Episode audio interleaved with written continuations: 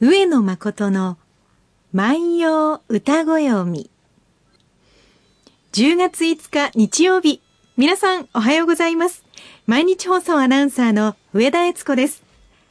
毎週日曜日のこの時間は皆さんと一緒に万葉の世界を楽しんでいきたいと思います。私たちに万葉時代のちょっぴりいい話を聞かせてくださいますのは、奈良大学教授の上野誠先生です。先生おはようございます。おはようございます。こうやって先生とご挨拶できるのが、え先週までと時間がちょっと変わりました。はい。先週まではもう少し、えー、早かったんですが、皆さんに聞いていただきやすい時間に引っ越しをいたしました。えー、今週からは毎週日曜日の5時45分から番組が始まります。そして今までは15分間の番組だったんですが、20分間に枠大いたしました。先生にたっぷりとお話を伺いたいと思っております。はい、よろしくお願いします。その5分間を使いましてね、はい、えー、カーキークークーケーケーセーマルキーシーシカマルと文法事項を、はい、十分に、えー、えー、分かっていただくような、はい、あ番組にはしま せん。うん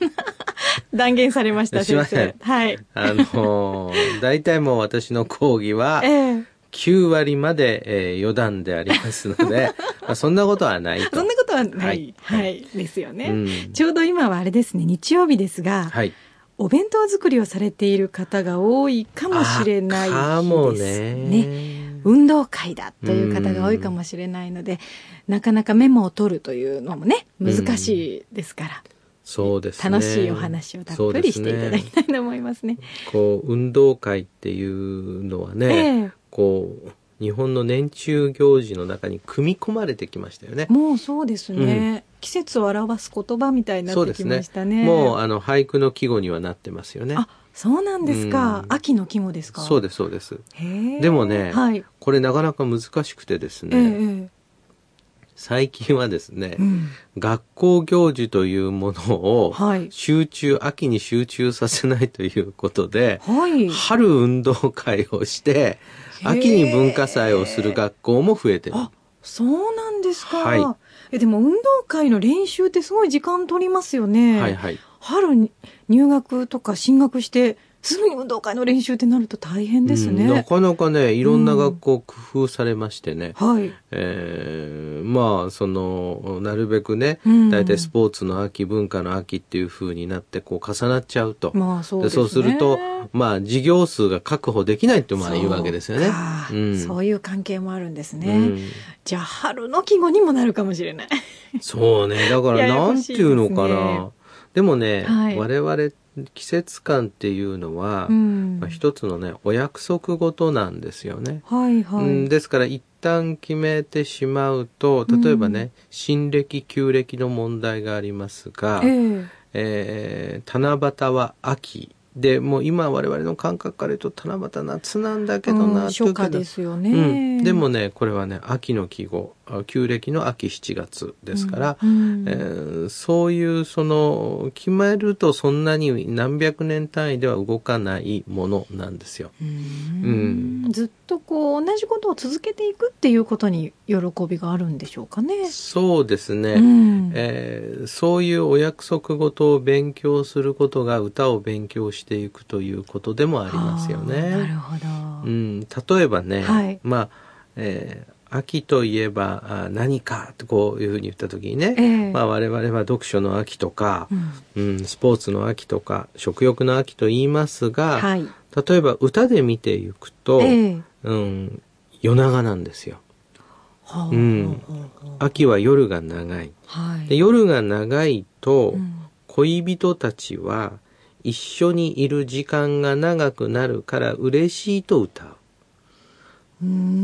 でなぜそういう歌い方をするかというと、はい、どうも、うん、昔の人奈良時代の人平安時代の人も多分そうだったと思うんですが、えー、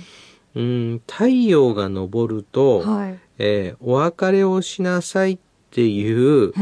約束事があったみたいなんです。うん、恋人たちはお昼間は会わないんですか、うん、会わないみたいなんです。へー必ず夜なんですか必ず夜で、朝、太陽が昇った後に、い、や、もう今日は楽しいからこのまんまっていうのはダメみたいなんです。へえ、 じゃあ、連泊もないということ連泊もないです。そうなんですか連泊もないです。で、そうするとね、これどういうことが起きるかっていうと、はい、必ず、日の出の時刻にお別れよということになりますので、えー、その時刻にどういう言葉を言ってお別れするのか、うん、これをこうお互いに考えるわけですよね。だからその時刻だけはどんな、はい、まあそうですね恋人たちでも、えー、うん、女優さんになったり俳優さんになってなんか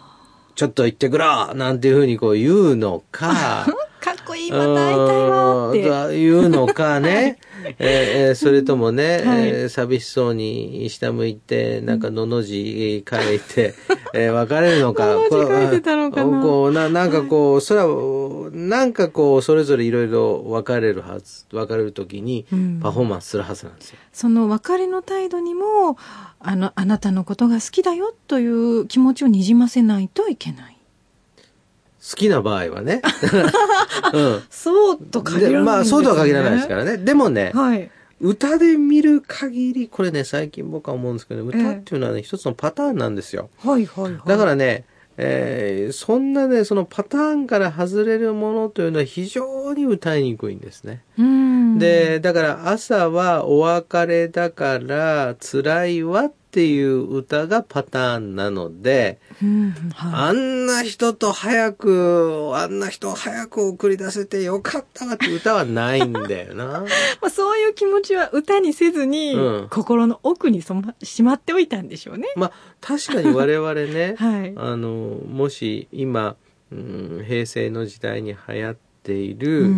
曲をずっと聴いたら、うんはい、なんでこんなに恋の歌ばっかりあるのかって思うでしょそうかもしれません、ねうん、パターンなんですね、うんうんうん、パターンなんですよね会いたくて辛いとか、うん、もうちょっと一緒にいたいっていう歌が確かに多いような気がしますね、うん、今もそんなことを思いながらね、はい、この歌を聴くとね、えー、味わい深いちょっと読んでみますね「えー、ぬばたまの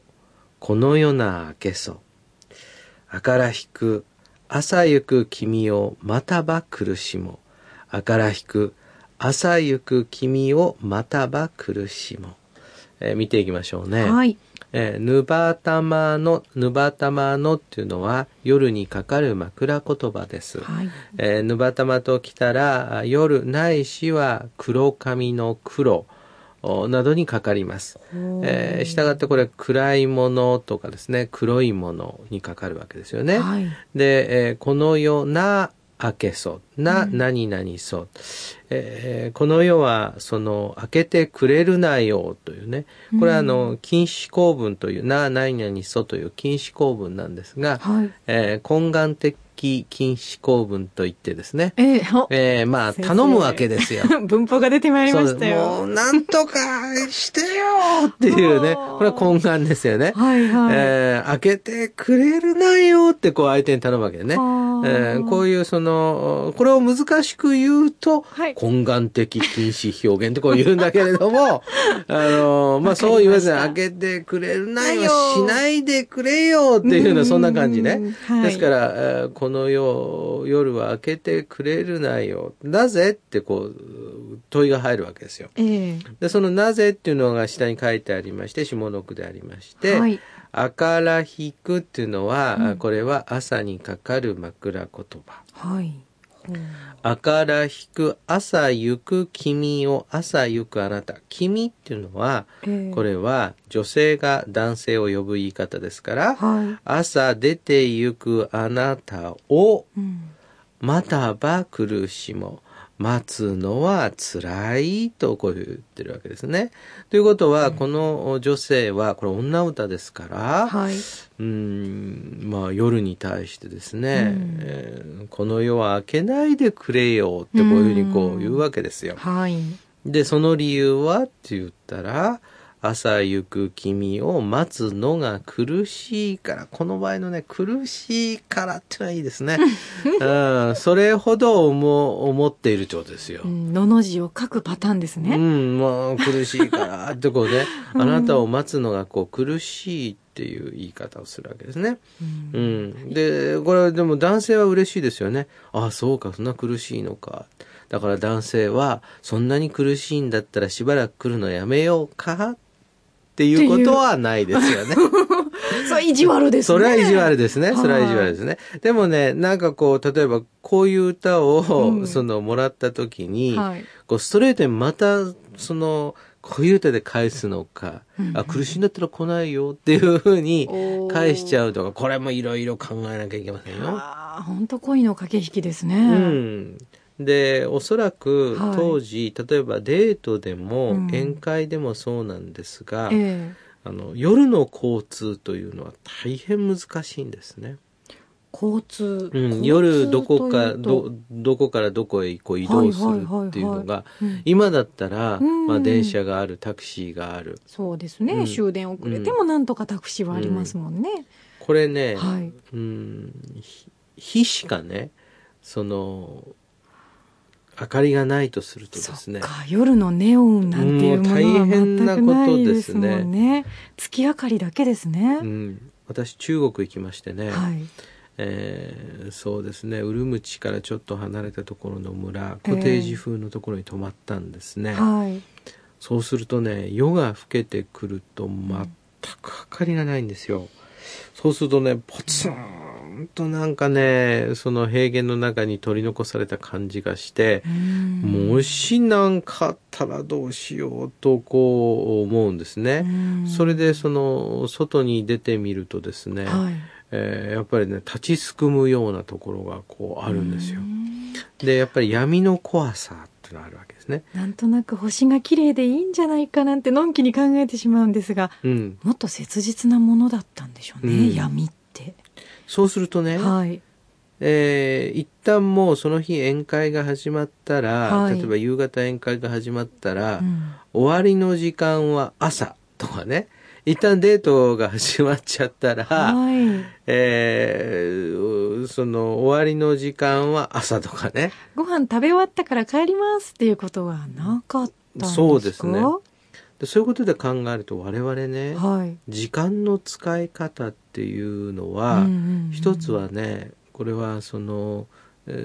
ー、時間を管理しながら生きていくような社会のシステムができてきたこれは一つですよね。はい、でもう一つは例えば夜の移動手段交通手段というものが、うん、あまあ、できてきたでだから夜の時間の使い方が変わってきた。そうですね、うん、そういうようなことで我々はこう案外ねうんそうするとでもね逆に考えるとこれ贅沢な感じもするんだよね。うんどこかでみんな飲もうかと言った時に、はい、その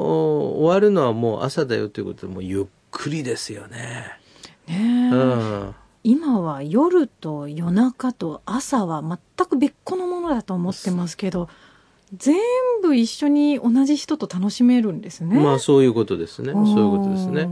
ん、で朝にならないとこう移動しないということになる。はい、でそうするとねぬばたまは夜でしょ、はい、あから引く朝でしょ、うん、でねこれはね黒っていう色はね、ええ、暮らしなんですね暗いんですね。はいはいはい、で、えー、赤という色はね、えー、この明し明るいんですよ。はあはあはあ、そうするとね近いですねそうなんですよ。あはいはい、で考えてみると、え、みんなね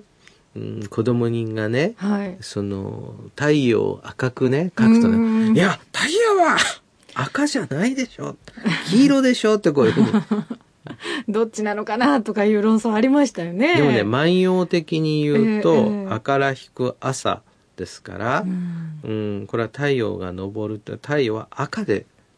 書くっていうのはね、これ一つのパターンなんですよ。うんうん、確かに、ぬばたまっていう、このなんかぬめっとした感じが夜を連想させますし、あから引くっていうのが明るいのがこう引かれてやってきたような朝をイメージさせますし、枕言葉って面白いですね。ヌバタマは植物で、はいヒオウギと言われているもので、はいこれは真っ黒い実です。で、えおーー、明るい、明るいくというのはなかなか難しいんですけれども、はいこれもですね、やっぱりこう色で,えで、えこのイメージっていうのは例えばですね、うん、健康なあーその若い人の肌の色も赤なんですよ。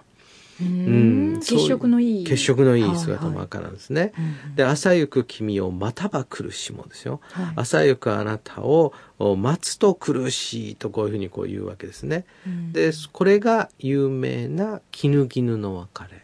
つまり朝。で、こういうふうに朝、えーお別れをするときに何と言って別れるのか。うんで、しばらくして、これ貴族ならば、はいえーちゃんと従者がいますから、うんあーこの人たちがもう一度さっきは楽しかったねっていう歌を送ったり手紙を送ったりする。へでえこれ今で言うとメールでね、そうですねあれデート、あれね、僕思うんだけどね、そのさっきまで ね、はいデートしてる人がパッとこう電車に乗ってお別れで手振って別れてね、もうすんごいメール打ち でした。あんたそんなにせんでもええやろってこ どうっ。ちが早いかぐらいのね思うんやけれども、うんでもこれがやっぱり重要なんでしょうな。ねえうん。でもこれあれですか次いつ会おうかっていう話はうんしないんですか、まあこの歌から見ると、はい明らひく朝ゆく君をまたば苦しもとこういうふうに言ってますから、うんえーこの時間はおそらく次の夜まではいというように、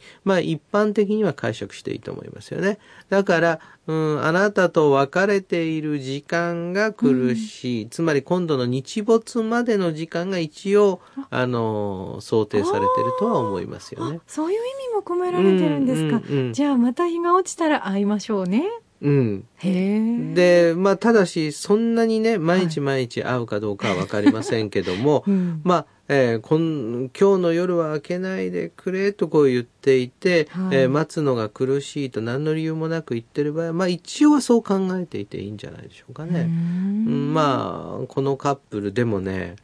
おそらく、ん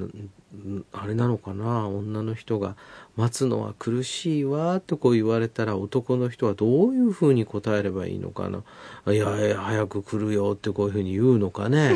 なんて言うのかね。さっきみたいに意地悪作戦で言うの かうね。んうん。ならずっと一緒にいてあげようかっうん。て言われても嬉しいですしねいやいや、それはダメなんですダメなんですねそれはダメだそれは、それはルール違反。万葉の掟は厳しいな厳しいですね。厳しいですね。そんなことを思いながらですね、 ええー聞いてください。はい、はいぬばたまのこの夜な明けそ、あからひく、朝ゆく君をまたば苦しも。ぬばたまのこの夜は明けないでほしいよ。だって朝行くあなたを待つのが苦しいんだもの。今日は牧野十一2389番の歌をご紹介いたしました。さあ皆さんは秋の夜長どんな風にお過ごしになっていますかそんなこともぜひ、えーこちらの番組までお寄せいただきたいと思います宛先は郵便番号530-8304毎日放送ラジオ上野誠の万葉歌子読みの係までメールアドレスは歌子読みアットマーク mbs1179.com ですそれではまた来週日曜日朝5時45分にお会いしましょう。さよなら。さよなら。